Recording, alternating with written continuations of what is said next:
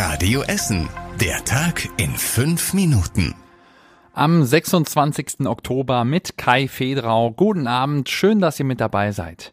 Der Umbau des ehemaligen St. Vinzenz Krankenhaus in Stoppenberg kann bald losgehen. Der Kaufvertrag für das Gelände und die Gebäude ist jetzt unterschrieben. Ende des Monats übernimmt die Allbau das alles von der Contilia Gruppe. Die hatte das Krankenhaus vor drei Jahren geschlossen.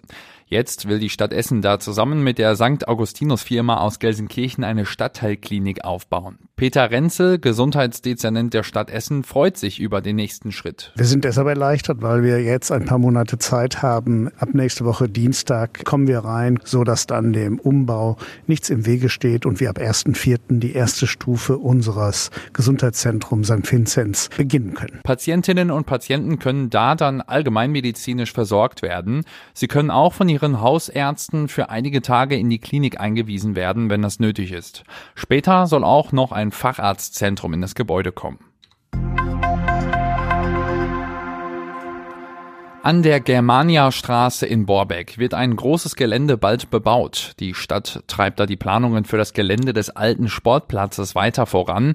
Rund 1,2 Millionen Euro haben die Politiker im Stadtrat gestern freigegeben. Da soll das neue Stadtbad Borbeck gebaut werden. Außerdem entsteht eine große Sporthalle mit Parkplatz und eine Kita mit Familienzentrum. Danach sollen auch noch Wohnungen gebaut werden. Eine neue Fernwärmeleitung für das Schwimmbad muss jetzt zuerst gelegt werden. Die Kita und die Sporthalle sollen in drei Jahren fertig sein. Die alte Sporthalle in Borbeck wird auf dem Gelände im Moment schon abgerissen. Ein weiteres Thema ist im Stadtrat von den Essener Politikern gestern beschlossen worden. Zwei neue Unterkünfte für geflüchtete Menschen entstehen bald in Huttrop und im Südostviertel. Rund 160 geflüchtete Menschen können bald an der Franziskanerstraße im Südostviertel unterkommen. Die Zimmer stehen im Moment leer, sie sind möbliert und dort ist auch kein Umbau nötig. Das andere Gebäude ist an der Königgrätzstraße in Huttrop. Die neue Arbeit der Diakonie hatte die Räume da bisher angemietet, will aber ausziehen. Die Stadt hat sich über die Mietverträge abgestimmt. Sie will bei beiden Gebäuden langfristige Mietverträge abschließen. In der Nähe einer Essener Grundschule gab es einen kuriosen Fund. Direkt neben der Grundschule Nordviertel sind menschliche Skelette gefunden worden. Am Dienstag wurden die Knochen bei Bauarbeiten entdeckt. Die Polizei ermittelte deshalb sofort. Auch auf Instagram ist darüber diskutiert worden. Jetzt kam aber die Entwarnung. Es gibt keinen kriminellen Hintergrund. An der Fundstelle war früher ein Friedhof. Der Essener Turn- und Fechtclub aus Bredeney hat für zwei Millionen Euro eine modernisierte Sporthalle bekommen. Ein Teil des Geldes kam aus dem NRW-Förderprogramm Moderne Sportstätten. Die Halle musste komplett saniert werden, weil es viele Mängel gab. Zum Beispiel gab es keine Duschen, nur wenig Beleuchtung und an einigen Stellen war auch der Boden kaputt. Jetzt ist die Sporthalle barrierefrei ausgestattet worden. Es gibt neue LED-Beleuchtung, wassersparende Duschköpfe und auch der Hallenboden wurde saniert. Die Jugendverkehrsschule in Borbeck ist 50 Jahre alt geworden. Heute war die Jubiläumsfeier. Jedes Jahr trainieren da etwa 5500 Kinder für ihren Fahrradführerschein. Den machen sie in der vierten Klasse. Heute war die 4b der Eichendorf Grundschule aus Schönebeck beim Fahrradtraining.